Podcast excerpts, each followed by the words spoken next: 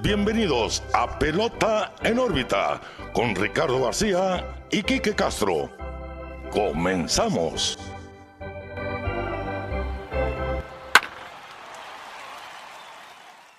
Bienvenidos a una nueva edición de Pelota en órbita, su podcast de las ligas mayores. Como siempre los saluda Ricardo García, pero no estoy solo, estoy perfectamente acompañado por Quique Castro. ¿Qué onda, Quique? ¿Cómo estás? ¿Qué tal, Ricardo? Muy bien, muy feliz. Una semana más de pelota en órbita, de nuevo en el estudio.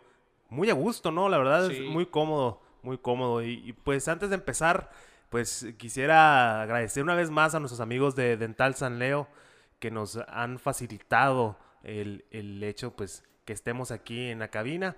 Y pues para cualquier necesidad de, de odontología o cualquier cosa relacionada con los dientes, pues pueden visitar a dentalsanleo.mx donde pueden eh, agendar su cita aquí en Hermosillo. dentalsanleo.mx y también, Ricardo, recordar como todas las semanas que nos visiten en nuestras redes sociales, Así Pelota es. en órbita, Facebook, Twitter, Instagram y también en YouTube donde se sube eh, pues el programa ya no ya no es videollamada, Ya es programa como ya tal. es programa presencial. eh, Ya nos ven a nosotros juntos, ¿no? Sí, ya estamos eh, Y, hay que hacer pie en eso. Ayúdanos en YouTube a todos los que nos escuchan en Spotify. Apenas somos 50 suscriptores en YouTube. Vamos empezando con ese proyecto como tal. Sí, sí. todos los episodios realmente se han manejado la videollamada ahí, pero ahora queremos darle un poquito más de auge a, a esa plataforma. Así que ayúdenos con su suscripción. Ahí nosotros felices de la vida con interactuar con ustedes. En todas las redes sociales como Pelota en órbita nos van a encontrar sin problema alguno para ver nuestro contenido diario. Quique, la semana pasada pues hablábamos de los Dodgers que se coronaron campeones después de 32 años. Sin duda una hazaña inmensa para el equipo de Los Ángeles. Pero terminamos con un poquito de controversia por lo de Justin Turner al Sí. haber dado positivo a COVID y lo habían sacado en la séptima entrada y después lo vimos en la celebración, Quique. Sí, pues fue la, la cereza en el pastel, ¿no? Después de tanto batallar toda la temporada con todos los protocolos, todo, todo lo que se estaba haciendo para prevenir la pro- propagación del COVID-19, pues mira, Justin Turner en el último día dijo presente con su, con su contagio y pues muy lamentable, lo platicábamos la semana pasada, ¿no? Que, que fue algo, pues algo muy feo, ¿no? Ver, ver cómo pues, los protocolos se fueron por la borda, ¿no? Ya se acabó la temporada y los protocolos junto con ella, pues la verdad a mí en lo personal eh, no me pareció. Y a los días, pues esto está causando polémica porque cinco miembros de la organización de los Dodgers de Los Ángeles, quienes han optado por todavía no decir quiénes son estos cinco miembros, Sí. dieron positivo a coronavirus.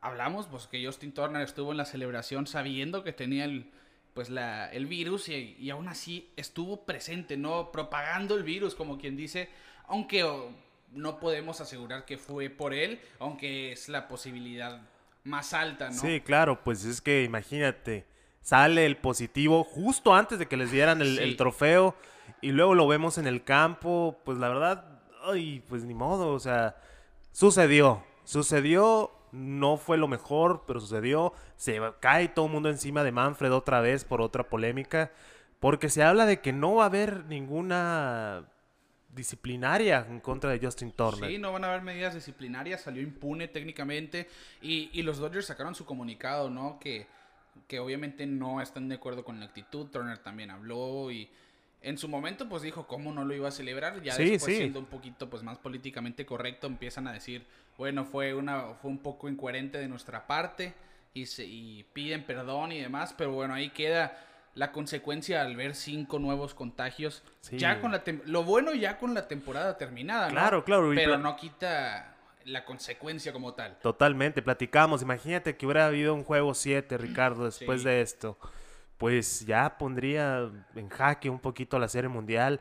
Lo bueno es que no hubo. Lástima por Tampa Bay. Pero bueno, Ricardo, hasta el último día suceden este tipo de cosas. Sí. Sí se manejó bien, la verdad.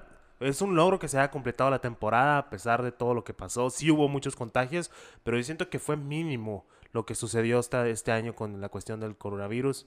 Vamos a ver qué pasa la próxima temporada porque va para largo. Mira que, que si lo pone, si lo escalamos ahora con lo que se está viendo aquí en México, con la Liga Mexicana del Pacífico, Sí, por sí, ejemplo, sí. los sultanes que tuvieron 28 de los 29 del roster, si no me equivoco, con positivo, pues te habla de que realmente en grandes ligas resultó de Claro, claro, ¿no? claro. Pues no, no, no es por nada la mejor liga del mundo, ¿no? Y se tomaron todos los protocolos necesarios para que no hubiera un brote mayor. Imagínate un equipo completo, Ricardo. Sí. Que hubiera sucedido eso.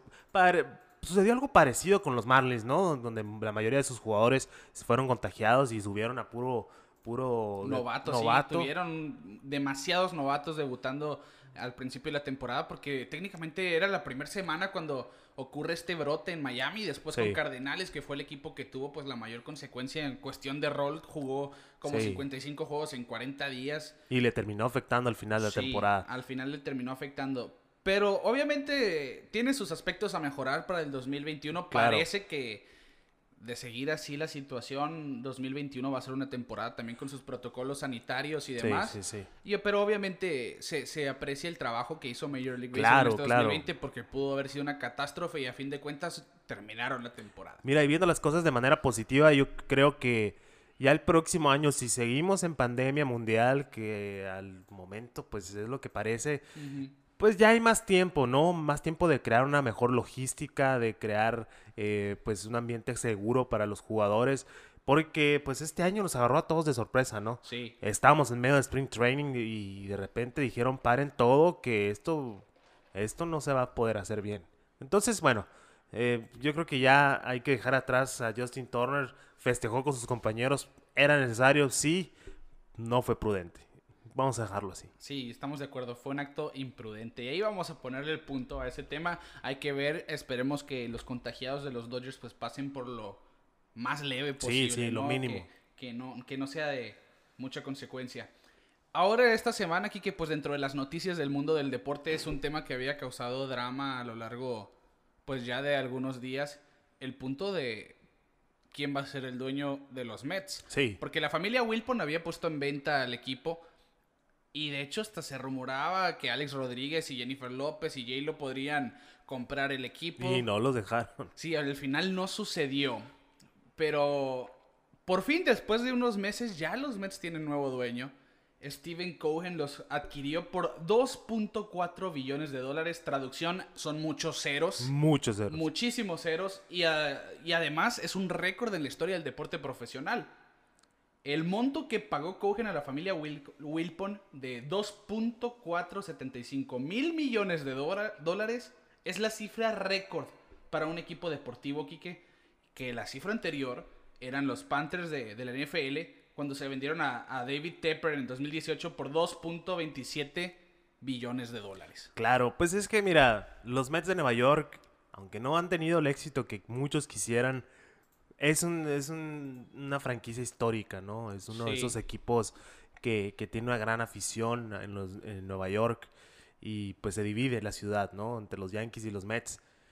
Y pues espero que esto sea un, un buen augurio para los mismos Mets como equipo, ¿no? Como, como franquicia, porque han sufrido, a pesar de que ha tenido mucho talento, David Wright, e incluso eh, Robinson Cano ahorita, ese relevo, ese rotación tremenda que tuvo Sí. varios años que poco a poco se fue descomponiendo.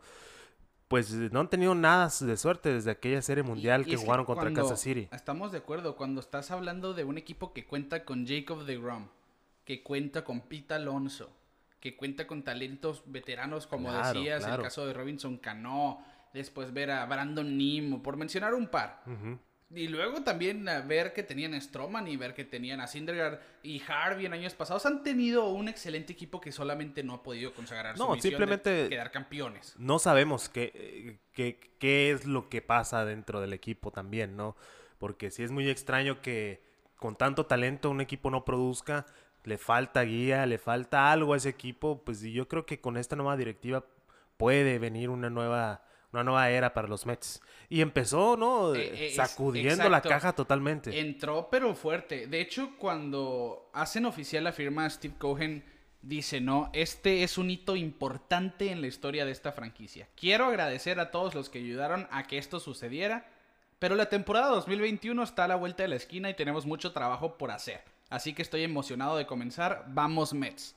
A las horas de ese comunicado se informa que corren al, al manager general Stephen Van Wagenen de, de la organización y toda su oficina frontal, diciendo, bueno, vamos a reestructurar nuestras oficinas, vamos a hacer una organización totalmente nueva, que siento yo que esa sacudida Es lo muy bien mejor. al equipo. Es lo mejor. La verdad es lo mejor para que eh, sea un eh, comienzo de cero, ¿no? Por todos lados.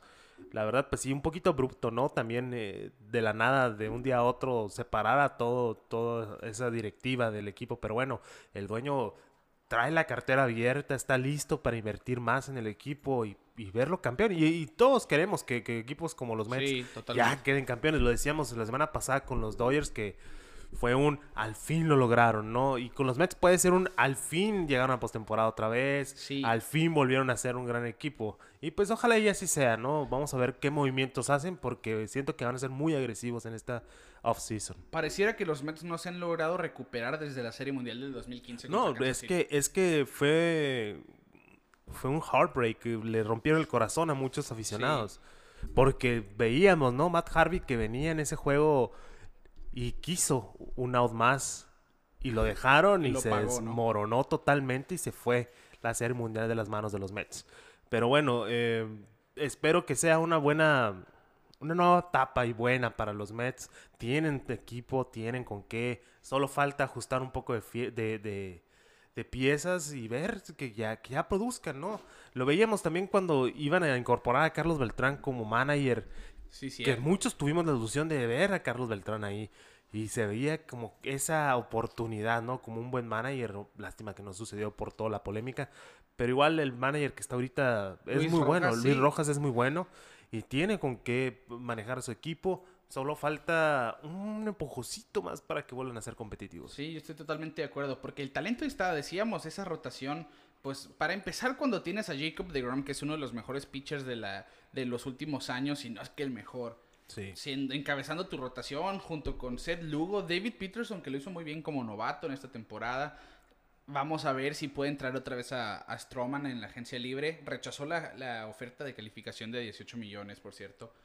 Y tienen un muy buen bullpen que cuenta con Edwin Díaz, Joris Familia, Delin Betances incluso, eh, Drew Smith, por mencionar algunos nombres. Y ese line-up, como decíamos, Dominic Smith ahora que dio el siguiente paso en 2020, Pete Alonso, que fue el novato del año en 2019, Robinson Cano, Jeff McNeil, que les da versatilidad, JD Davis. Son realmente un equipo que tiene el talento, pero no han podido obtener lo que, lo que todo equipo quiere, que es llegar a la postemporada, levantar el trofeo. Desde el 86 no quedan campeones los Mets y de hecho han tenido temporadas muy buenas, como en el 2006, que perdieron la serie de campeonato contra los Cardenales de San Luis. Pero mira, yo, yo estoy de acuerdo en que con la llegada de Steven Cohen puede cambiar mucho el panorama para el equipo y ver el que está haciendo cambios desde ya, Sí. en la oficina frontal, en los que van a tomar las decisiones deportivamente hablando, te habla de que él viene a hacer un cambio positivo. Sí, totalmente. Y también pues, existe la posibilidad de que estos nombres que estamos diciendo se vayan por la borda también, Sí, sí. ¿no? Que, que se Claro. efectúen cambios fuertes, porque son nombres fuertes, ¿no? Encabezados por eh, Jacob de Grom. Eh, puede haber cambios en los Mets ahorita. Siento que este offseason va a ser de muchos movimientos muy duros para muchas organizaciones, ¿no? Todo esto del COVID eh, dejó una agencia libre un poco débil en el sentido de que, pues, los contratos no van a ser tan grandes a mi ver. Mira que yo, yo pienso lo mismo, ¿no? Bien, venimos de una temporada corta, venimos de un, un año, pues que realmente económicamente hablando, hasta los equipos de grandes ligas les De ha pérdida. pegado. Y eso te, pues, te diría que los equipos realmente no piensan gastar en la agencia libre. Hay equipos como los Twins de Minnesota que reportaron pérdidas en este año, pues están dispuestos a dejar libre a Eddie Rosario, que ha sido uno de sus mejores jugadores, porque oye, nosotros no tenemos el dinero para pagarle Claro, claro. en esta situación. Pero incluso los Mets se rumora que tienen interés por JT Realmuto, que sin duda es el catcher más atractivo de grandes Sí. ligas en este momento. yo creo que el, el top hablando de eh, pelota, agente ¿no? libre de esta tem- postemporada. Sí, yo, yo creo que sí. Después de Trevor Bauer, JT Realmuto es el nombre Sí, sí, sí. que agarra más reflectores. Y los Mets no tienen catcher. Wilson Ramos es agente libre, así que no me sorprendería ver realmente una puja fuerte por los por JT Realmuto de parte de los Mets. Pero Kike, bueno, hasta hablábamos ya gerencia, más que nada, nuevo dueño en la organización de los Mets. Eso es algo que del 2021 en adelante vamos a empezar a sentir más. Pero en este 2020, pues, como ven en el nombre del episodio, hardware, que significa algo que puedes tocar, es algo físico, material físico. Y también una palabra con la que se refieren a los trofeos. Sí, a los galardones. A ¿no? los galardones, a los premios. Y es precisamente lo que le- les traemos aquí. Ya se dio el premio del guante de oro del 2020. Es este galardón que se otorga año con año, año con año por parte de Major League Baseball a los jugadores que destacan a la defensiva en ambas ligas en posiciones diferentes. En, ya, ya sea primera base, segunda base, los jardines. Cada jugador de posición, cada posición, mejor dicho, tiene un jugador que va a ganar el guante de oro. Es decir, el que destacó defensivamente. El mejor jugador defensivo. en cada posición. En cada posición, Ajá. exactamente. Y precisamente les traemos los ganadores del guante de oro. Pero hasta controversia y polémica generó Claro. esto en las nominaciones a los candidatos del guante de oro, Quique. Sí, es que mira, fue una temporada muy corta. 60 Exacto. juegos, la verdad, es una muestra de una temporada normal. Y ahí, y ahí es donde parte la polémica, ¿no? Porque, pues, el guante de oro es el mejor jugador defensivo. Ajá. Y no simplemente es el jugador que tú ves haciendo unas atrapadonas como Mookie Betts o Christian Yelich que, y Cody Bellinger que hacen jugadores cada noche, ¿no? Es, Sí. es más que nada el porcentaje, eh, qué tanto ayudaste a tu equipo a la defensiva. Y por eso yo siento que vimos nombres que normalmente no hubiéramos visto en esta, en esta premiación. Sí, entran muchas estadísticas que quizá para un simple mortal no entran en su, en su cuadro En su de relevancia, ¿no? En sí. su espectro, me, me gustó esa palabra, la vamos a... eh, pero la gente que vota para esto considera, por ejemplo, las carreras salvadas a la defensiva, el rango de cobertura, Claro. el nivel de las jugadas que están realizando, que quizás se ve una jugada de rutina, pero ya que consideras el trayecto que tomó la pelota y de Sí, la sí, sí. manera que la agarró, hay muchas cosas que a simple vista uno no tiene en cuenta, pero que se consideran para estos premios. Pero por ello se causó polémica también. Sí, sí, sí. Jugadores que, que vemos año con año siendo nominados aquí, como Kevin Kiermaier. Uno pensaría después de ver los playoffs de los Tampa Bay Que Rays iba a ganar un que. Kiermaier se ganaba su guante de oro Claro. y ni siquiera estuvo nominado. Sí, mira, Y él lo dijo, ¿eh? es muy orgulloso con su defensa, él lo dijo, no lo puedo creer. La verdad es que hay dos lados de la moneda, Ricardo. Eh, A mí me da gusto que hayan ganado jugadores que normalmente no hubieran ganado guante de oro. Ajá, Porque, pues, la verdad, los caballos son los caballos, ¿no? sí. Quieras o no, vamos a tener siempre un Yader Modelina, que también es parte de la polémica que, que dejó eh, escuchar su voz como, como veterano. Que siempre lo vamos a ver de catcher en, en- los guantes de oro. Está bien que otros catchers que también hicieron un buen trabajo tengan la oportunidad de ganar el galardón. Y es parte de, de- de las cosas extrañas de esta temporada. Y lo hemos dicho desde el principio, ¿no? Que íbamos a ver cosas muy extrañas. Lo vimos, ¿no? Podemos hablar de los Marlins en playoffs, ganándole a los Cubs, cosas así. que vimos cosas muy extrañas esta temporada. Y pues la premiación del guante de oro, yo siento que, que es parte de esta temporada 2020 de puras cosas extrañas, ¿no? Si quieres, eh, pode- podemos empezar a, a enlistar a los ganadores de la Liga Americana y platicar, ¿no? Los casos de cada uno. Antes de hacer eso, fíjate, ahora que dices lo de Yadier Molina, él sí fue, yo creo que él fue el más controversial con esto, pero tiene las de perder. Porque sabemos que Yadier Molina, al hoy por hoy, por lo menos para mí, es el mejor catcher defensivo que hay. Totalmente. Y ya tiene nueve guantes de oro. Y de hecho su, su argumento es que la liga no quiere que empate a Johnny Bench La verdad, 10 guantes de oro. Ahí está mal ya de Sí, Molina. e- ese es, es lo La que iba a verdad. decir. Se me hace un poquito paranoico en ese caso, Sí. porque bueno, ya tienes nueve.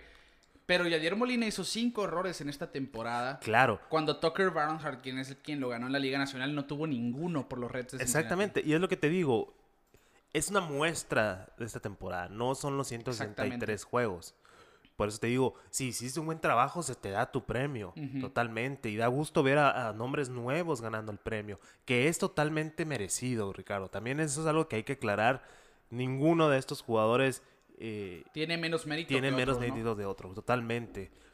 Tal vez no vimos los nombres de siempre. Yo siento que si hubiera sido una temporada de 163 partidos, hubiéramos visto a Yader Molina ganando el guante de, oro. Puede no, ser. No es tanto ponerse conspiranoico y decir que la liga está en contra de él, porque no creo que sea el, caso. Pero bueno, eh, la verdad, hay un nombre, y lo voy a mencionar ya que lleguemos a él, que sí me causó mucho ruido, pero vamos a ello. Hubieron sorpresas, eso es claro, ya decías. Totalmente. 2020 ha sido un año sorpresa en todos sí, los sí. aspectos. Y bueno, en la Liga Americana empezamos. eh, Roberto Pérez, el receptor de los indios de Cleveland, ganó su segundo guante de oro. Es su segundo guante de oro consecutivo también.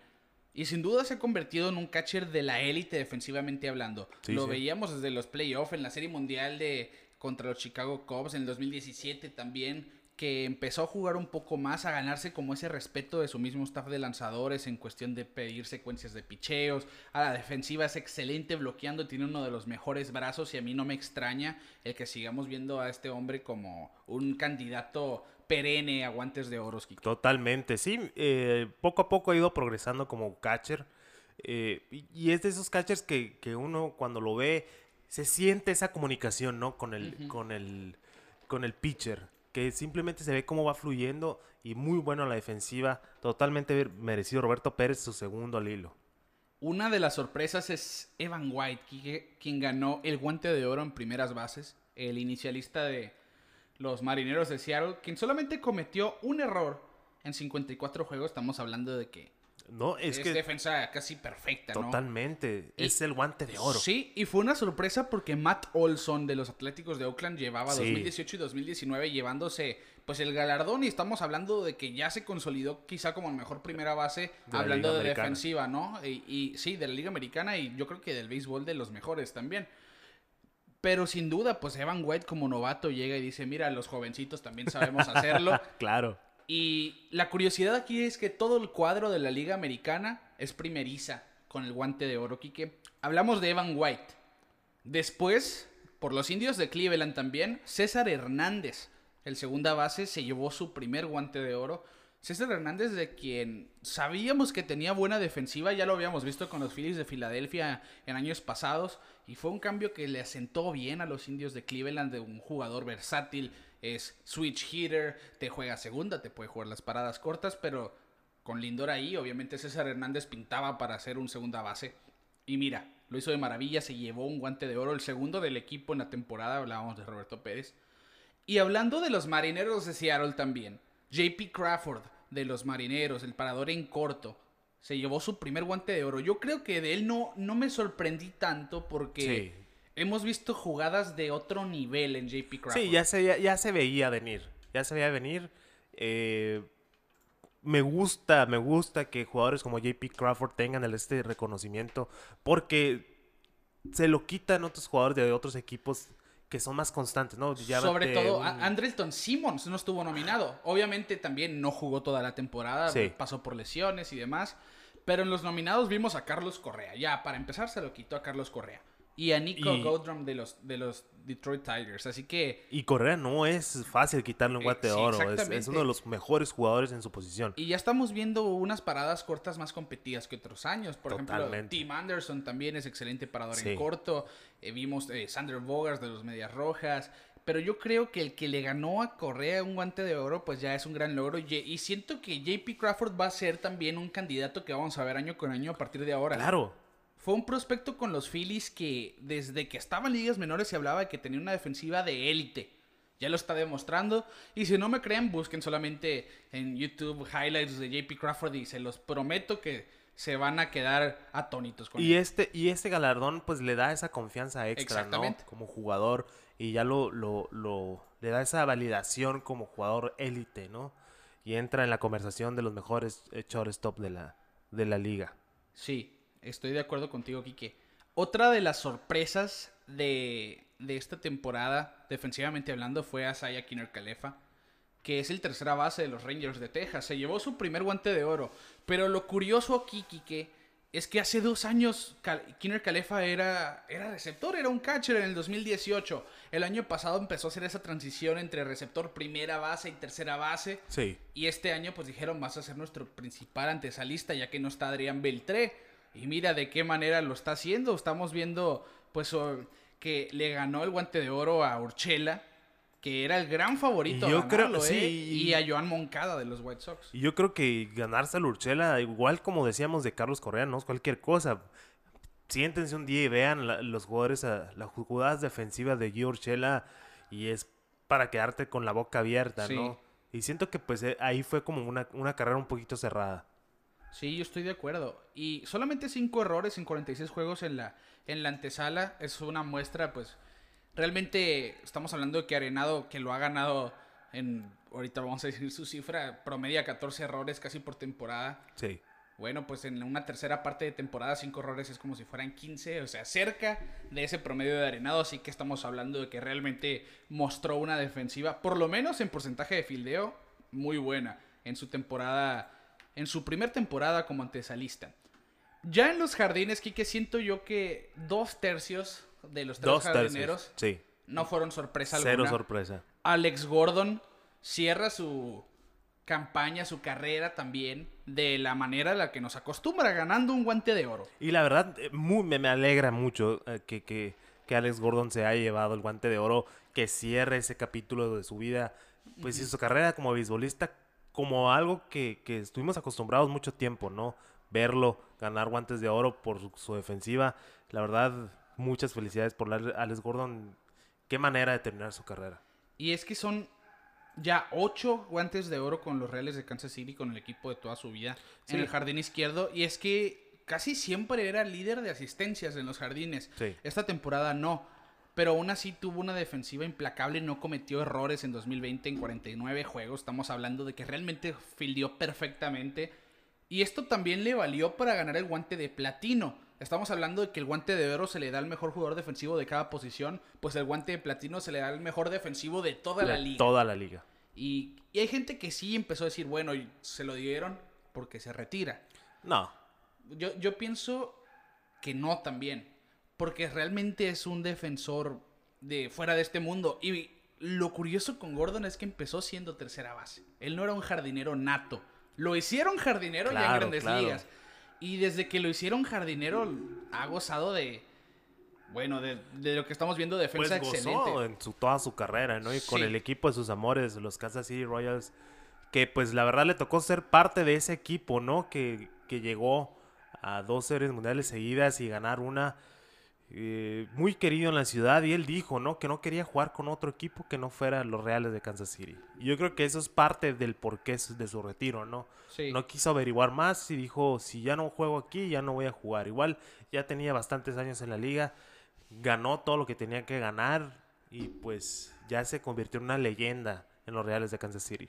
Y como la última joya de la corona, ¿no? Este guante de oro retirándose como el jugador que todo el mundo va a recordar. Un maestro con el guante a la defensiva. Totalmente. Y desde que se hizo jardinero en 2011, Quique, solamente máximo tres errores por campaña. Veíamos, ¿no? En su última temporada, en 2010, que jugó como tercera base, cometió cuatro. 10 en 2009, 16 en 2008. Pero del 2011 para acá, que es jardinero de tiempo completo, nunca tuvo más de tres errores en una temporada completa. En ese entonces sí, hablando de temporadas de 162 juegos. Es excelente. Así que si quieren más argumentos de si se merecía o no un guante de platino, bueno, claro está que Alex Gordon tiene uno y eso es lo que a mí me sorprende, que solamente tiene un Claro. guante de platino. El otro jardinero que se lleva un guante de oro es el central, el cubano de los Medias Blancas de Chicago, Luis Robert, que desde que llegó también este jugador nos ha demostrado que tiene todas las herramientas, que es un que realmente es un diamante en bruto, todavía le falta pulirse un poco. Pero en los jardines dijo, yo ya estoy listo. Y se ganó el guante de oro y de hecho se convirtió apenas en el segundo latino que lo gana como novato. El primero que lo hizo fue el puertorriqueño Sandy Alomar Jr., que lo hizo en 1990 como receptor. Claro, pues Luis Robert ganándole al mejor jugador de grandes ligas, Jardinero Central, eh, Mike Trout del guante de oro, la verdad pues te dice, ¿no?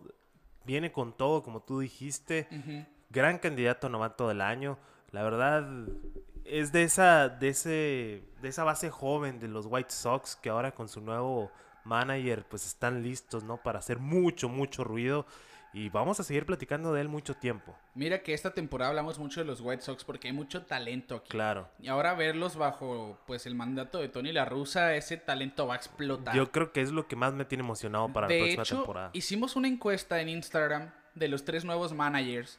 Si nos siguen en, en redes sociales, tanto en Twitter como en Instagram lanzamos esa encuesta de qué manager piensan que va a tener más impacto. Tony La Russa en los, en los White Sox, AJ Hinch en los Tigers y Alex Cora en los Red Sox.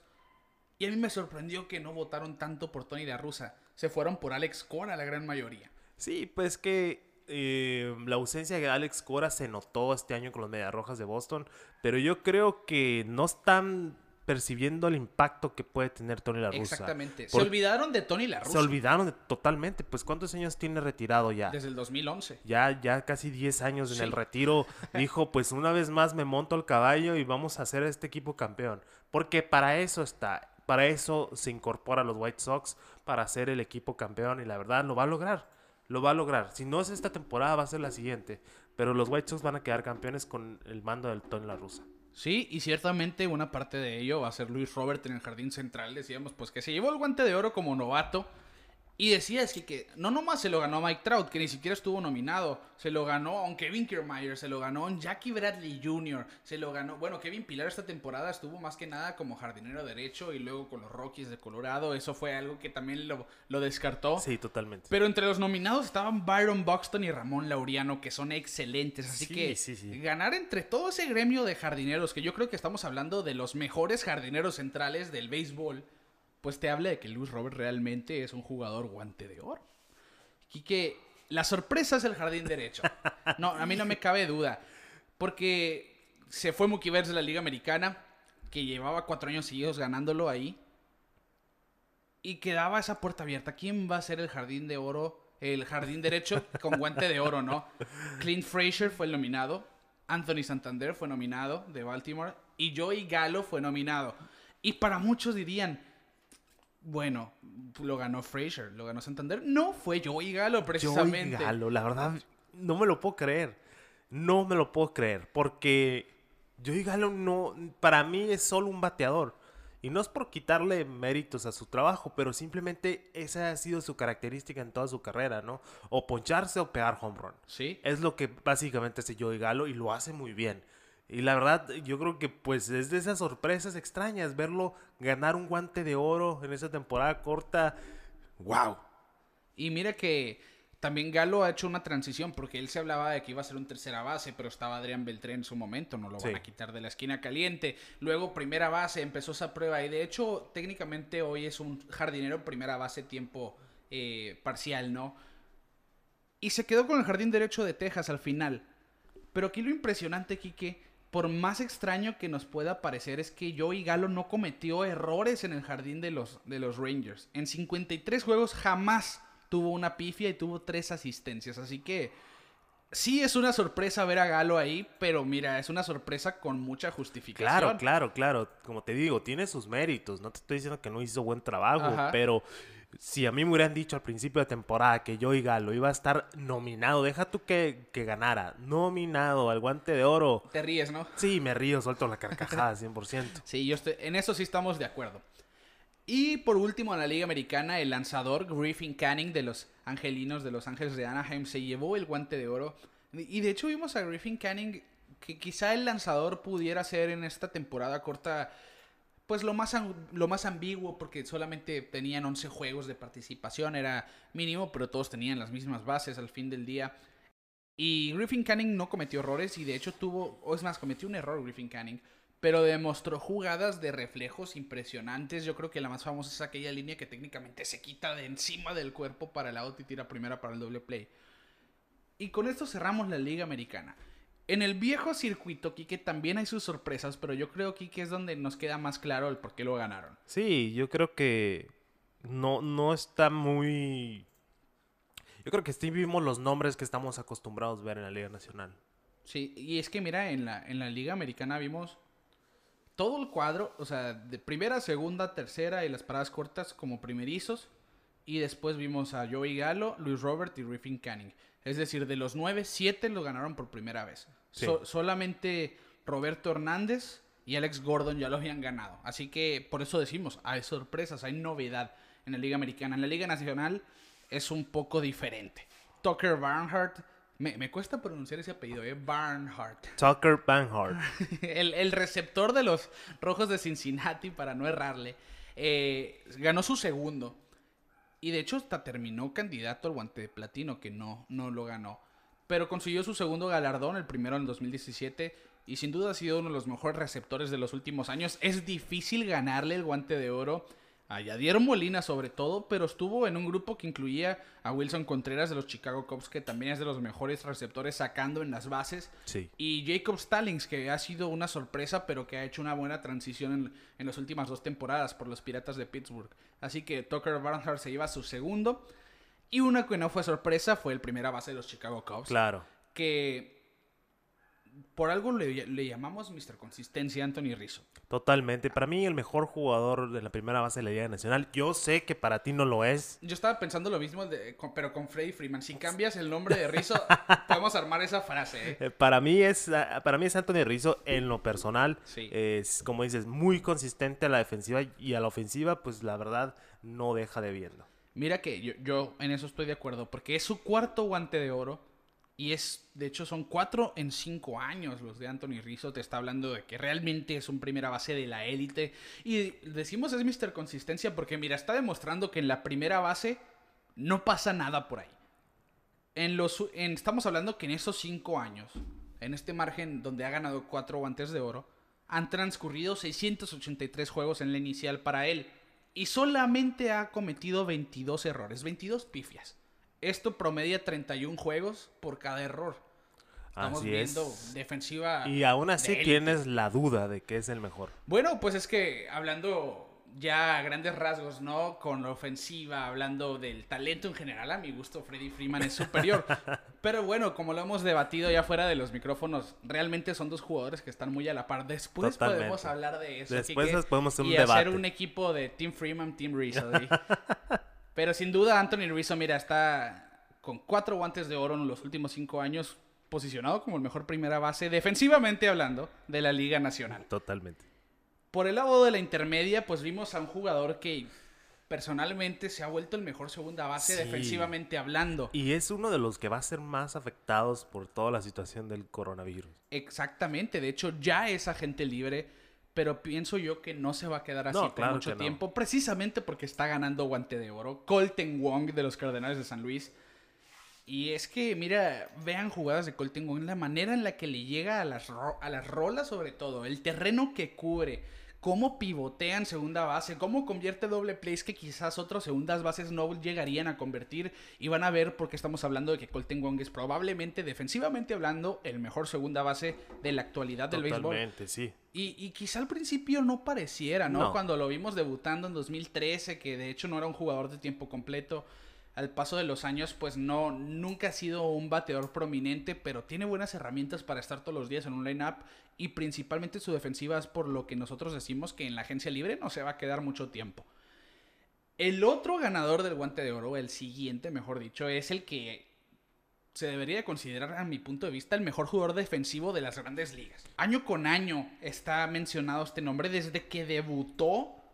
Ha sido la diferencia en la defensiva de las mayores. Y es que Nolan Arenado ya consiguió su octavo guante de oro consecutivo. Debutó en el 2013. Y del 2013 al 2020 ha ganado guante de oro en cada una de esas campañas. El mejor jugador a la defensiva de las grandes ligas, punto final. Sí, aquí no hay debate. Aquí no hay debate, ahí sí es el mejor. Simplemente no hay manera de decirlo de otra manera.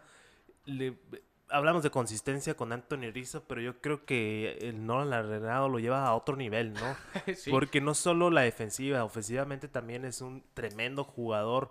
Ya está asegurado con su contrato multimillonario con los eh, Rockies de Colorado y pues esperando, ¿no? A que su equipo vuelva a ser un equipo competitivo.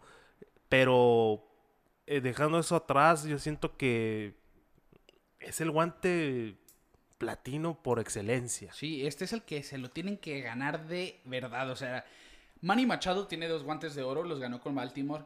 Y al momento que se fue a la Liga Nacional, la esperanza de ganar un tercero se, desvaneció. Sí, totalmente. Desapareció del cuadro de Manny Machado.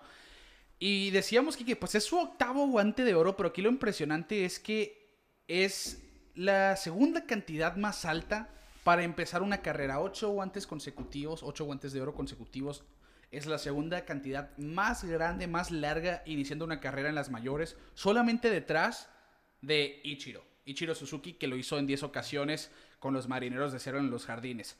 Y de hecho ya se convirtió en el tercer ante esa lista con la tercer mayor cantidad de guantes de oro.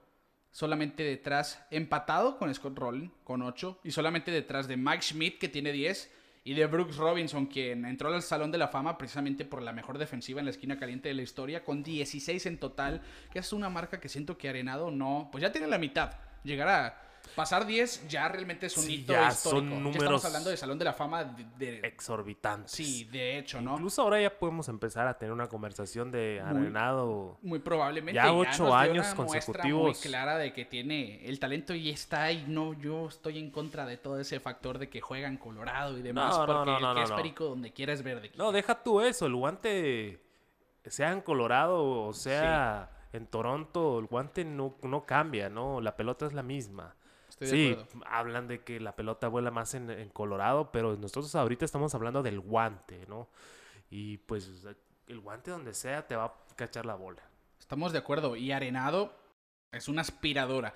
Yo creo que el apodo que tiene Manny Machado debería ser el de Arenado, el del ministro de la defensa. Realmente el ministro de la defensa es Nolan Arenado. Sí, mira, y algo que me gusta mucho de Arenado es que hace su trabajo sin levantar Se- mucho polvo, Se vaya. ve muy fácil, ¿no? Sí, no, él hace su trabajo, no, no es de esos jugadores flashy, por decirlo de cierta manera. Eh, se me hace un jugador muy profesional, la verdad, y le da muchos puntos extra, en mi opinión. Estamos de acuerdo en, en eso. Sin duda Arenado, pues con su octavo guante de oro está poniendo pues un signo de exclamación a todo el resumen de su carrera. Una sorpresa fue que Javier Baez ganó apenas su primer guante de oro. Sí, Eso, hablando mago. de sorpresas eh, positivas. El mago. Y es que ahora lo ganó como parador en corto. Lo habíamos visto normalmente como segunda base porque estaba Addison Russell con los Chicago Cubs. El año pasado empezó a haber más tiempo Baez en las paradas cortas, pero yo siento que tampoco va a ser su último. Obviamente hemos visto... Es que la, la habilidad de manos que tiene Javier Baez es Sí, algo de otro mundo. totalmente, ¿no? Y lo, lo vimos más que nada, yo creo que en el clásico mundial, en el último que hubo, es donde más vimos a- a- al mago, ¿no? Es cuando nació la leyenda del mago, cómo hace esas, esas, eh, esos toques con el guante. Y sin ver, ¿no? sin Como ver. estaba señalando ya Molina en los Y lo que lo ha afectado, en mi opinión, es eso que dices, que no se ha establecido en una sola posición. La verdad, lo hemos visto en la tercera base, lo hemos visto en la segunda, ahorita ya se está estableciendo como un paronel corto y es excelente, tiene Sí. un excelente rango, tiene un buen brazo y la verdad es uno de los mejores en hacerlo. Y no es porque le vaya a los Chicago Cubs, pero igual me da mucho gusto que Javier Baez haya ganado el guante de oro. Vamos a ver a Javier Báez en esta conversación en los años por venir, de seguro. Una sorpresa en los jardines fue Tyler O'Neill de los, de los Cardenales de San Luis en el izquierdo y sobre todo porque pues es una posición donde estaba David Peralta de los Diamondbacks, que es un jugador defensivamente hablando ya consolidado, y Sí. Shogo Akiyama, que es un novato que llega de, de Japón y que se hablaba de que tuvo su tiempo difícil con, con la ofensiva, pero se hablaba de que realmente iba a ser un jardinero de cinco estrellas defensivamente hablando. Y Tyler O'Neill, mira que hizo su propio, su propio trabajo y, y se lo arrebató a ambos. En el jardín central yo creo que está la mayor sorpresa, Kiki, de la Liga Nacional. Porque estaban Ronald Acuña y Cody Bellinger, que siento yo que son los dos candidatos claros de, a partir de ahora. Sí. Y Trent Grisham, que fue quien ganó el guante de oro. Trent Grisham de los San Diego Padres. Pueden recordar a Grisham el año pasado que en, la, en el juego de comodines contra los Nacionales de Washington, aquel batazo de Juan Soto que se le fue. Ahí fue la perdición de los Milwaukee Brewers, lo terminaron cambiando a San Diego en el, en el cambio donde se va Luis Urias, Urias. ¿no? Y mira cómo le da la vuelta a la hoja de hacer ese error que le costó el pase a su equipo. Mira, un guante de oro que sí cierto tiene su controversia y polémica, sobre todo para los Dodger fans que, oye, cómo se lo ganó a Bellinger y vimos defensiva de Bellinger Sí, esta no, temporada es increíble. que Acuña y Bellinger ganárselo a ellos Sí. dos no es cualquier cosa. Hablamos de- en la Liga Americana de Mike Trout, pero yo creo que aquí es más difícil, ¿no? Acuña es un jugadorazo que hace ver eh, el jardín central como algo sencillo y Bellinger pues Ni se lo diga. vimos toda la postemporada. El año pasado ganó guante de oro eh, Cody Bellinger en el jardín derecho, que yo creo que puso una cátedra de cómo se defienden los jardines y tiene ahora con, bueno, tienen a, Bell- a Bellinger y Betts, ¿no? En los jardines, los Dodgers, que después podremos comentar de eso. Pero sin duda, mira, Trent Grisham hizo solamente dos errores en 59 juegos, Bellinger hizo un error pero en 39 juegos y Acuña no hizo error en 46 juegos. Pero mira, yo sí le daba el guante de oro a Grisham porque el rol que tuvo, sobre todo cuando no tuvieron una rotación Sí. tan, tan fuerte en la temporada. Solamente... Yo siento que fue algo clave para los Sí. Anillo padres tener esa defensa tan, tan impecable, ¿no? Hablamos de, de Grisham, pero también Manny Machado y Tatis. y Tatis. Y Cronenworth y Hosmer. Realmente es un equipo que defensivamente hablando Sí, es de sí, los sí, mejores. Y ayudaron a ese, a ese cuerpo de picheo que no está tan sólido como quisiéramos. Y al final del día, Grisham no era un prospecto que del que se hablaba mal de su defensa. Un error le pasa a cualquiera y como novato en Milwaukee, en ese juego, quizá las mariposas en el estómago le ganaron. Sí. Pero sin duda vamos a ver a Grisham también como una eminencia defensiva en los próximos años. Un jugador que no sorprende para nada, pues fue Mookie Betts, ganó su quinto guante de oro, lo vimos en los playoffs haciendo jugadas sensacionales, increíbles, para dejarle la boca abierta a cualquiera, y es su quinto en años consecutivos. Mookie Betts sin duda es el mejor jardinero del béisbol hoy en día, de, por lo menos el mejor jardinero derecho. Sí, totalmente, y no sorprende. Va, no perdió el ritmo, ¿no? De pasar de la Liga Nacional, disculpa, de la Liga Americana a la Liga Nacional. Hace cuenta que Mookie Betts es el mismo, ¿no? Y siento que hasta jugó un poco mejor este año en, en- en la defensiva y ofensivamente. eh, y pues el segundo mejor de la liga para mí. Eh, Sí, la verdad, después de Mike Trout, después de estamos de Mike Trout acuerdo, sí. totalmente.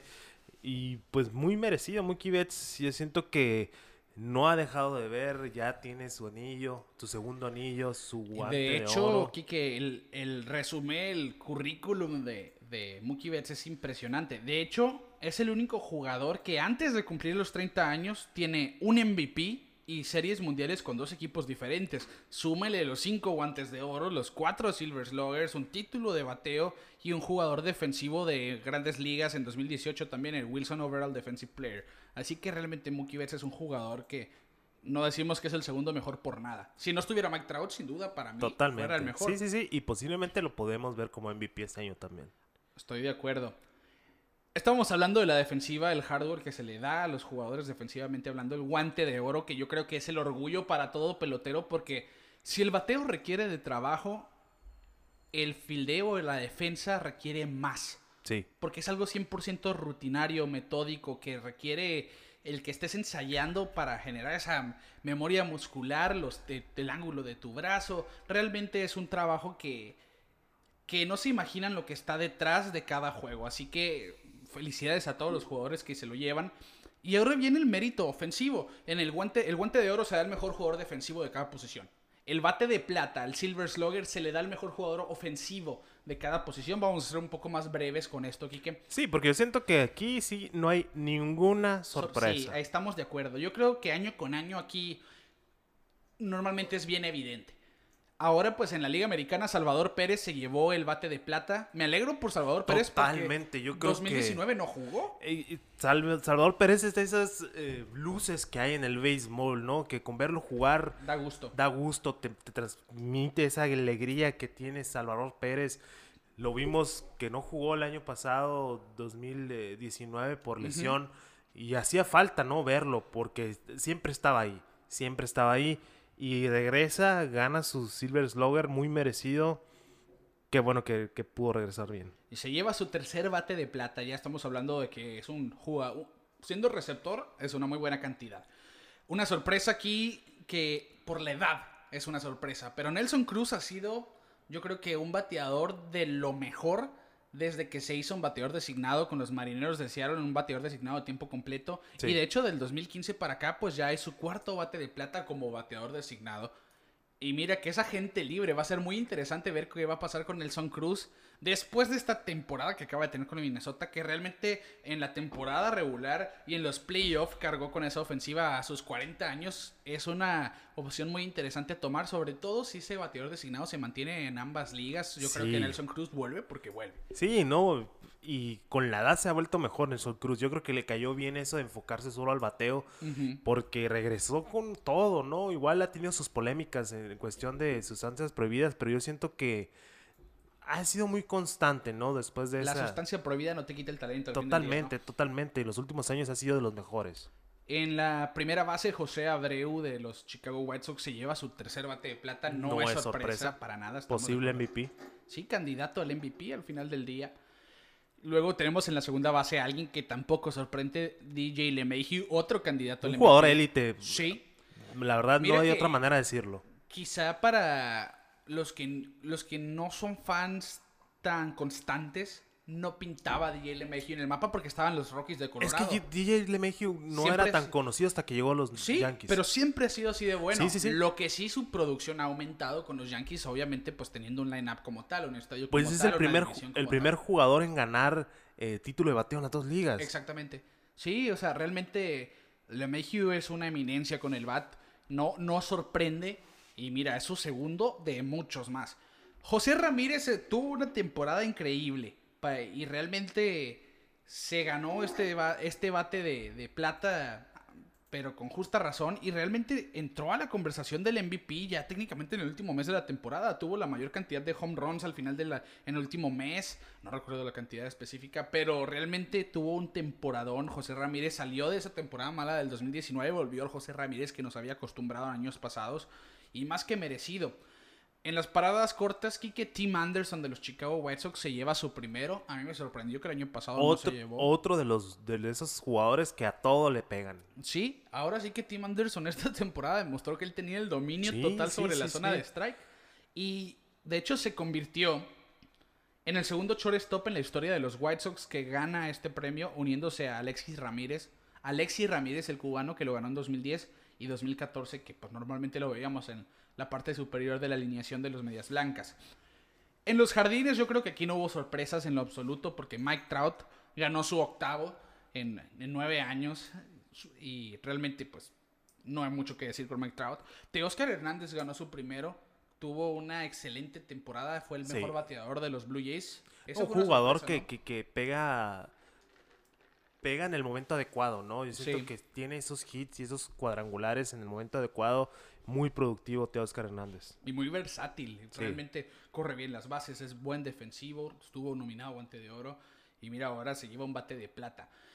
Otro media blanca de Chicago, Eloy Jiménez, se gana su primer eh, bate de plata. Es apenas su segunda temporada. Y de hecho se convirtió en el jugador más joven que gana el bate de plata en la organización de los White Sox. Y aparte es el segundo jugador dominicano que gana este honor, uniéndose a Julio Franco en 1994. Sin duda, Eloy Jiménez ha sido también, y siempre se habló de Eloy Jiménez desde que estaba con los Chicago Cubs como un jugador que iba a tener impacto con el bate. Sí, sí, sí. Luego, Quique, por primera ocasión en la historia de la organización de los Chicago White Sox, tres jugadores recibieron el bate de plata. Y estos fueron, pues decíamos, José Abreu, Tim Anderson y Eloy Jiménez. Y de hecho, Quique, Chicago es el primer equipo de la Liga Americana con al menos tres bats de plata. Desde que Mookie Betts, Sander Bogarts y David Ortiz lo ganaron con los Medias Rojas del 2016. Sí, no sorprende, como decíamos, es que ese equipo de, de- de White Sox, esa es su característica, ¿no? El generar carreras, el producir y pues la base joven, Ricardo, lo hemos Sí. dicho y reiterado muchas veces y qué emocionante va a estar el 2021. Sí, los White Sox tienen un futuro brillante por delante y muy emocionante. Nos vamos al viejo circuito. El mejor primera base para mí de la Liga Americana, de la- del béisbol incluso, porque iba a decir de la, no es de la Liga Americana, es de la Nacional, pero para mí es del béisbol. Freddy Freeman se lleva su segundo bat de plata consecutivo. Y el segundo de muchos, ¿eh? Por venir. Así lo. Yo, yo veo realmente en la caja de bateo uno de los mejores bateadores. Lo demostró en estos playoffs. Lo demostró en la temporada. El favorito al MVP de la Liga Nacional, de hecho. En la segunda base, una sorpresa aquí con Donovan Solano, que realmente salió a flote con los gigantes de San Francisco. Sí, fue, sí. fue su jugador más importante ofensivamente hablando y se lleva, pues claramente, su primer bate de plata. Un equipo que la verdad no tuvo muchas cosas brillantes este Y, año. y aún así estuvieron, mira, al final hicieron una A última nada. pelea por entrar A la, nada. a la postemporada. Sí, los Marlins fueron los que ganaron ahí. Y luego en la antesala, Manny Machado se lleva su primer. Eso sí me sorprende, que Machado apenas ganó su primer bate de plata, ¿eh? Pero es Ahora- que la liga americana yo creo que es un poquito más difícil, ¿no? Sí, estaba pues es- Beltré, estaba Bregman, realmente tenía competencia, ¿no? Pero Manny Machado es tremendo bateador esta temporada, pues termina siendo candidato al MVP y se lleva su primer bate de plata que yo pienso también ganárselo arenado es, Sí, no es algo, es cosa seria, ¿no? En las paradas cortas, otro padre de San Diego, Fernando Tatís Jr., que fue por gran parte de la temporada una sensación, se lleva su primer bate de plata en su segunda temporada apenas. Y de hecho, a sus 22 años es el parador en corto más joven en ganarlo, desde que Alex Rodríguez lo hiciera con los Marineros de Seattle apenas a sus 20 años. El niño. El niño Fernando Tatís, mira que si algo sabe hacer es emocionar a la gente Sí, y no por nada se está llevando un bate de plata. Para mí, quien fue el mejor bateador realmente de esta temporada, Juan Soto. Se lleva su primer bate de plata y de ahora sí que de muchos. Yo Sí, siento sí, que va a ser el mejor bateador en los siguientes años. ¿eh? Pues yo creo que Juan Soto fue ese jugador clave el año pasado para que Sin Washington duda. ganara la Serie Mundial. Toda la temporada lo estuvo, lo estuvo ahí. Y la verdad, de, como dices, de muchos, ¿no? Juan Soto, un jugador muy emocionante. Que siento que no se habla lo suficiente de él, ¿no? Siento que no se habla lo suficiente de Juan Soto porque es un poquito opacado por otros jugadores, Mookie Betts, Acuña Jr., entre Sí. otros. Pero siento que ese jugador es, es muy, muy, muy, muy, muy bueno. Yo estoy de acuerdo. Es- yo creo que es top 5 de grandes ligas y apenas es su tercera temporada. Quedó segundo novato del año en 2018. La temporada pasada incluso tuvo votos al MVP. Conectó 30 cuadrangulares, 110 impulsadas. Esta temporada llegó tarde por tener COVID al inicio de la temporada y Sí. aún así, mira, quedó líder de bateo con 351 de promedio. Conectó 13 home runs y 37 impulsadas. Yo veo realmente un bateador que puede ser de lo mejor que hemos visto en los próximos años. De hecho, lideró en promedio de bateo, OVP, promedio de envasados, slogan y OPS. O sea, realmente tuvo números Sí, sí, fuera de sí. este mundo. No por nada se llevó un bate de plata, apenas, apenas su primero. Mookie Betts gana su cuarto bate de plata y de hecho su cuarto en los últimos cinco años. Y nos sorprende ese- una temporada calibre de MVP, Quique. De hecho, queda entre los tres candidatos al MVP de la Liga Nacional. Sí, yo creo que, eh, aunque no te guste, yo creo que Mookie Betts se puede llevar el MVP, ¿no? Y volver a, a repetir esa hazaña del 2018 de ganar anillo, Sí. ganar MVP, ganar guante de oro y ganar Silver Slugger. Técnicamente ganarlo todo, ¿no? Por segunda ocasión en su Sí. carrera, eso sería impresionante. Yo creo que es algo sin precedentes. Y es que sí, yo veo a Freddy Freeman como, a Freddie Freeman como el gran favorito, pero Mookie Betts es primer bat, por eso no me extrañaría para Sí. nada ver que ganara Sí, el MVP. es lo que es lo que impresiona, ¿no? Toda su producción y todo lo que hace Como estando primer como primer bat. Sí, realmente es algo excepcional. Eh, Ronald Acuña Jr. ganó su segundo bate de plata. Tampoco impresiona a Ronald Acuña es esos jugadores electrizantes en el terreno de Sí, juego sí. que marcan diferencia con el bat. Lo hizo esta temporada. Empezó un poco frío y después, yo creo que después de sus primeros 20 juegos se encendió y volvimos a la Acuña que todos conocen. Y se convirtió pues en uno de los cuatro bravos de Atlanta que se llevaron bate de plata. Fue, yo creo que fue de las mejores, si no es que la mejor ofensiva de la Liga Nacional al cierre de la temporada. Y hablando de otros bravos de Atlanta, pues Travis Darnot, que lo vimos en los playoffs marcando diferencia en la Sí. receptoría y lo vimos desde el año pasado con los Rays que empezó a ser un, un buen bateador y de hecho esto pues le costó ahora su primer bate de plata junto a Marcelo Zuna, que yo creo que el no ver a Marcelo Zuna como candidato a MVP es algo impresionante. Sí, Mosuna que la verdad el año pasado no le fue tan bien como esperaba con los Cardenales de San Luis. Vuelve a probar un contrato de un año con, con los Bravos de Atlanta y como anillo al dedo, ¿no? Muchos Ajá. tenían la duda de que qué iba a pasar con la ofensiva de Atlanta cuando Donaldson se fue. Pero creo que Osuna tomó la batuta y fue el líder, ¿no? De, Sí. de la ofensiva de ese gran equipo. Sí, re- realmente los Bravos tienen dos candidatos MVP. Así lo veía yo. Pero mira, con esta temporada, este formato de tres candidatos finales, pues te habla un poco de, de, de lo extraño que fue el año en sí. Totalmente. Pero Osuna pues fue líder de cuadrangulares, fue líder de impulsadas. Se gana su segundo bate de plata. El primero fue con los Marlins en 2017, pero como jardinero, este es su primero como bateador designado. Y va a ser muy interesante ver qué va a pasar con Osuna también. Esa opción hay que ver. ¿Se va a quedar el bateador designado en ambas ligas? Yo Si- creo que sí. Si eso sucede, yo lo veo con los Bravos de regreso sí o sí.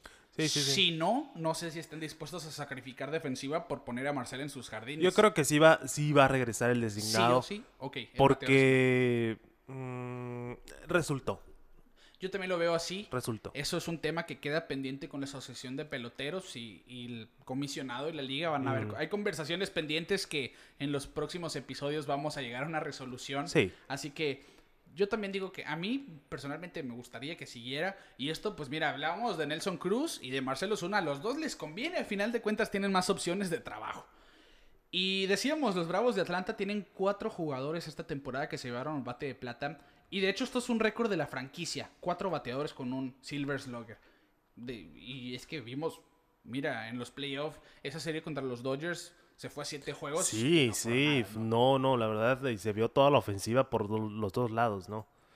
En, en otros, en otro tema aquí que ya dejando de lado, pues nuestro tema central, lo que es el hardware, los premios de los guantes de oro y los bates de plata, los mejores de la ofensiva y de la defensiva fueron premiados en esta temporada como todas.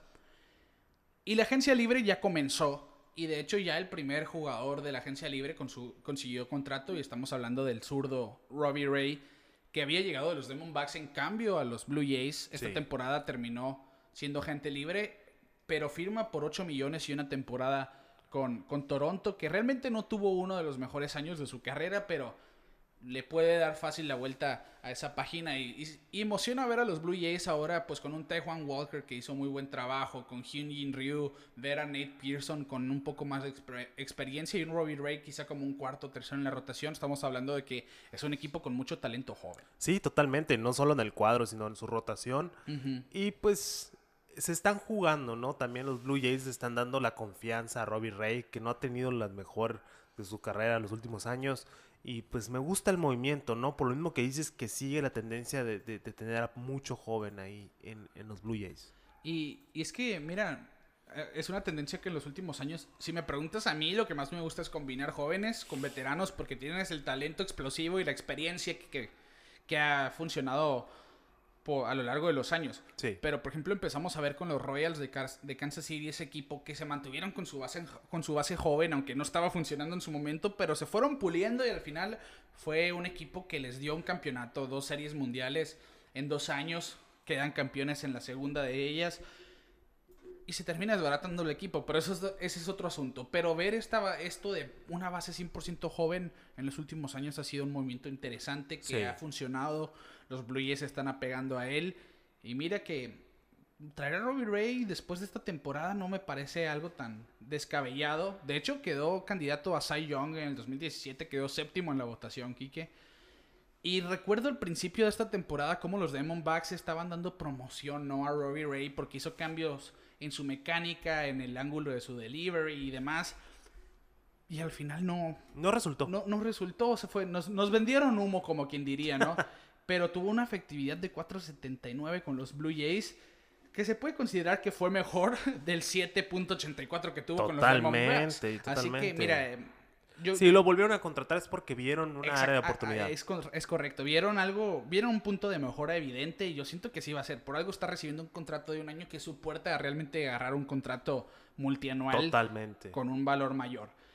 Quique realmente, pues, estamos viendo que está llegando una temporada sin precedentes a su final. Y ya, pues, con esto de la entrega de trofeos, pues se está llegando al final realmente de la temporada porque ya es el es para darle su cierre. Y antes de darle el cierre a este episodio, sin que me des explicación de algo, me digas quién es tu finalista a estos premios. Quiero que me digas quién es tu finalista al MVP de la Liga Americana. ¿Quién lo gana? ¿Quién es el ganador? Eh, José Abreu. Estamos de acuerdo. José Abreu también es mi MVP de la Liga Americana. De la Liga Nacional. Mookie Betts. Freddy Freeman para mí. El Cy Young de la Liga Americana creo que todos vamos a estar de acuerdo con ese. Sí, Shane Bieber. Sí, yo creo que ahí no hay mucho que discutir. Shane Bieber sin duda es el, el favorito al Cy Young, y- pero por mucho, ¿no? En, y, y si se pudiera dar ambas ligas, en ambas ligas se lo dan. Luego, Kiki, pues quiero que me digas quién es tu, tu Cy Young de la Liga Nacional. Te tengo que decir, ya lo sabes. Trevor Bauer. Y 100%. el jugador más atractivo de esta agencia libre, sin duda. ¿eh? Trevor Bauer para mí también es el Cy Young de la Liga Nacional. Y mira que pues, mérito a Yu Darvish, mérito a Jacob de No, totalmente. Y lo, lo hemos platicado, ¿no? Yu, Yu Darvish, que, que lo queremos ver ganar su, su Eh, Cy Young. Esas dos últimas salidas de ambos pitchers fue lo que definió la carrera por Cy Young, yo Sí, no, y hasta el final. Pero pues Trevor Bauer claramente es el mejor y lo vimos en postemporada. Lo malo es que no lo pudimos ver más porque su equipo pues no dio el ancho, como, como lo podemos decir. Pero se ha sabido vender muy bien y es el top en esta offseason. Sí, en esta agencia libre sin duda va a ser el jugador que va a tener más opciones. Y bueno, coméntenos en nuestras redes sociales para ustedes, ¿quién es el MVP? Para ustedes, ¿quién es el Cy Young? El novato del año, no te pregunte, pero ¿quién es tu novato del año de la Liga Americana? Yo creo, yo me iría con Kyle Lewis de los Marineros, pero no me sorprendería si es Luis Robert. Y yo me voy por Luis Robert. Luis Robert. Sí. E- esa, esa carrera va a estar muy pareja. Sí, sí. De la Liga Nacional, yo me voy a ir con Jake Cronenworth de los Padres, pero Sí. tampoco me sorprendería si lo gana Devin Williams de los Milwaukee Yo creo que me voy por Conningworth. Sí, yo creo que no hay duda. ¿Y tu manager del año? Uy. ¿Te quedas con Cash? Sí. Es que no puedes juzgar la última jugada a toda una temporada. Y Y, de hecho, Kike, hay que recordar estos premios son por la temporada regular. Sí, sí, no puedes juzgar un- una por todas las buenas, ¿me explico? Sí. Sí, es muy polémico, pero incluso se, abrí- se hacía la pregunta, ¿no? ¿Se debe tomar en cuenta la postemporada? Pero no, la verdad para mí sigue siendo Kevin Cash. Sí, yo, yo, yo estoy de acuerdo. Y eh, al final, mira, llevar ese equipo a donde lo llevó con esa nómina, te está hablando de que Sí, no, es un trabajo excepcional. excelente. Y en la Liga Nacional yo tengo a Don Mattingly. Porque ese es otro hombre que, mira, llevó un equipo que ni siquiera Sí. entraba en el espectro de nadie Sí, a, mira, a eliminar a los Chicago Cubs sí. y perder contra los Bla- Yo creo Bravos que, Atlanta que, final, un, ¿no? que es un manager muy infravalorado, ¿no? Es que mira, cuando tenía el equipo que tenían los Dodgers y no poderse coronar, te decía, es mal manager, pero lo que le pasaba a Roberts, pero quizá no Sí. a tal grado de odio como con Roberts, con los fanáticos, ¿no? Pero mira, está demostrando que con un equipo como el de los Marlins, que a fin de cuentas... Está vimos- sabiendo desarrollar a buenos jugadores. Sí, vamos a ver a un equipo muy competitivo. Incluso, Ricardo, ese, esa base de, de José Fernández, de, de Osuna, Yelich, están manejados por, por Don Mattingly. Entonces, e- es un buen manager, pero pues yo creo que la, los Marlins, siendo los Marlins, no han podido despegar. Al fin del día, mira, esos son nuestros candidatos. Estamos de acuerdo en muchos, en otros no tanto. Pero les, les reitero, vayan a nuestras redes sociales. Bueno, ya escuché el episodio. Para mí son ellos. ¿Estamos de acuerdo o no? Así que los invitamos. Quique, de esta manera estamos llegando al final de nuestro episodio número 40. Ya son cuatro decenas de episodios. 40, qué rápido. Así que ayúdenos compartiendo, recomiéndenos con quienes crean que les pueda gustar, que si les gusta el béisbol les va a gustar este podcast, así que no lo duden, de boca en boca, compartan el link, a- como quieran, denos retweet, denos inst- eh, compartan en Instagram, en Facebook, en todas partes nos pueden encontrar como Pelota en órbita, suscríbanse a YouTube, a nombre de Kike Castro, un servidor, este episodio, este podcast presentado por Dental San Leo, el guardián de tu sonrisa, búsquenlos en redes sociales también. Nosotros nos despedimos, les decimos, se hizo la entrega del hardware de la temporada 2020 y nosotros nos vemos fuera de órbita.